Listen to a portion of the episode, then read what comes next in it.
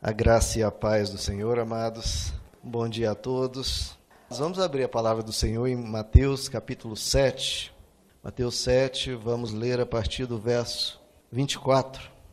O título aqui dessa passagem na minha Bíblia é O Prudente e o Insensato.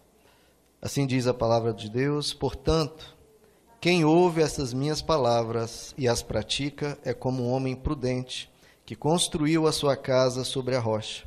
Caiu a chuva, transbordaram os rios, sopraram-se os ventos e deram contra aquela casa, e ela não caiu, porque tinha seus alicerces na rocha. Mas quem ouve essas minhas palavras e não as pratica é como um insensato que construiu a sua casa sobre areia. Caiu a chuva, transbordaram os rios, sopraram os ventos e deram contra aquela casa, e ela caiu, e foi grande a sua queda. Quando Jesus acabou de dizer essas coisas, as multidões estavam maravilhadas com seu ensino, porque ele as ensinava como quem tem autoridade e não como os mestres da lei. Amém, queridos? Vamos orar. Senhor Jesus, eis-nos aqui diante de Ti. Nós precisamos crescer, Senhor, nós precisamos amadurecer, precisamos da Tua palavra para sermos prudentes e não insensatos, para que a nossa casa seja firmada na rocha que o Senhor possa falar nessa manhã com cada um de nós, que o teu espírito venha produzir, Senhor, mais do que informação, mais vida dentro de nós, sabedoria, e que a gente caminhe nessa terra cada vez mais com a prudência, com amor, com graça diante de ti. É o que te pedimos em nome de Jesus. Amém. Queridos, aqui nós vemos um, um trecho bem conhecido de Jesus, né?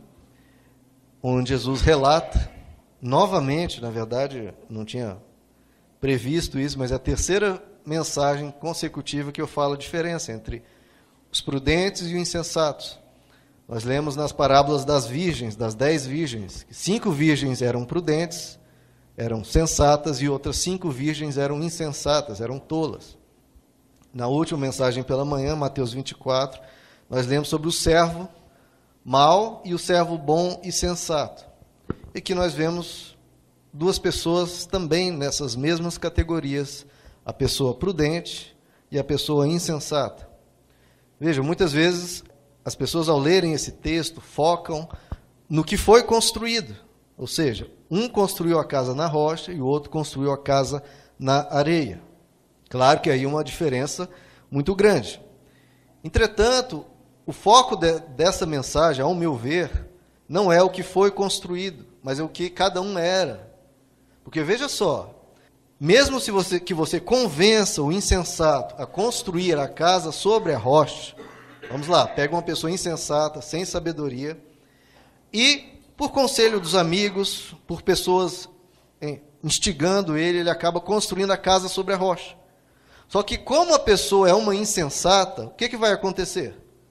A casa pode estar sobre a rocha, mas ele vai levantar a casa, às vezes, com material ruim, com um projeto é, incorreto, ou vai colocar material inflamável perto da fiação, ou vai deixar de pagar as prestações, prestações da casa e a casa vai ser tomada. Enfim, por a pessoa ser uma insensata, mesmo que construa a casa sobre a rocha, ela vai acabar perdendo a sua casa, perdendo a sua vida, perdendo seus bens, perdendo sua paz. Porque mais importante do que o fazer, queridos, é o que a pessoa é. Porque não adianta você ensinar as pessoas, uma pessoa a fazer algumas coisas corretas e, não, e ela não ser transformada por dentro. Porque o que ela é vai ser materializado exteriormente. O que ela é vai ocorrer, vai sair para fora. Não tem jeito. Então, muitas vezes o foco da religiosidade, das religiões, é mudar o fazer das pessoas. Mas o Evangelho, como eu tenho dito aqui, o, o foco do Evangelho é transformar o ser da pessoa. E a diferença nesses dois procedimentos é brutal, é esmagadora. Porque o que você é, como eu disse, é o que vai ocorrer na sua vida. Você precisa transformar o seu ser, Precisamos deixar de sermos pessoas sem sabedoria, insensatas, e caminharmos na direção de sermos cada vez mais prudentes, cada vez mais sábios. Porque aí, sim, nós vamos construir a casa, vamos construir a vida, vamos construir os nossos relacionamentos em alicerces bem firmes. Porque muitas pessoas constrói uma parte da vida em alicerces firmes e a outra parte da vida na areia. E aí não adianta, porque, como seres integrais que somos, o que a gente perder parte da vida, isso vai trazer uma tragédia é, para todo o nosso ser. Então, o que a gente precisa mudar no nosso, na nossa maneira de entender a vida é, por exemplo, aquela pergunta: o que, é que eu preciso fazer para agradar a Deus? Bom, a palavra já diz que o que você precisa fazer é crer Senhor, no Senhor Jesus Cristo e amar a Ele, confiar na Sua graça. A gente precisa mudar essa pergunta para uma pergunta mais profunda: o que é que eu preciso ser para agradar a Deus? Não o que eu preciso fazer, claro, tem coisas a fazer, mas principalmente o que eu preciso ser. Porque você sendo, o fazer vai ser natural. E é isso que a gente vê no Evangelho. Porque o que, que Jesus nos ensina nas bem-aventuranças?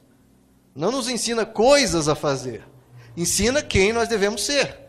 Devemos ser humildes, devemos ser pacificadores, devemos ser mansos. E as, as, os frutos do Espírito também nos ensina quem nós devemos ser.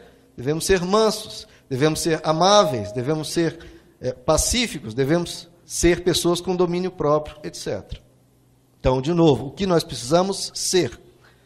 E como que a gente muda o nosso ser? Como que nós nos tornamos pessoas sábias em vez de pessoas insensatas?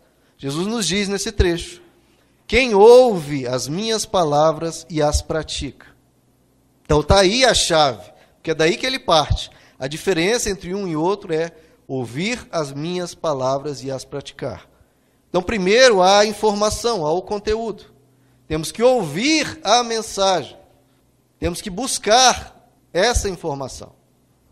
E muitos não fazem. Então, está ao seu dispor a mensagem do Evangelho, seja de forma escrita e hoje nas mais diversas mídias. Busque. Se você tem problemas no seu coração, problemas no seu caráter, problemas na sua alma, dificuldade em lidar com a sua personalidade, busque a informação, busque ouvir as mensagens. Busque, isso é um compromisso que você tem que ter com você mesmo, de você se alimentar. E tem que ter conteúdo, né, que hoje em dia muitas vezes não se tem isso. E mais do que conteúdo, Jesus diz: ouça as minhas palavras, você tem que ouvir de Jesus. A mensagem do Evangelho é a mensagem que transforma.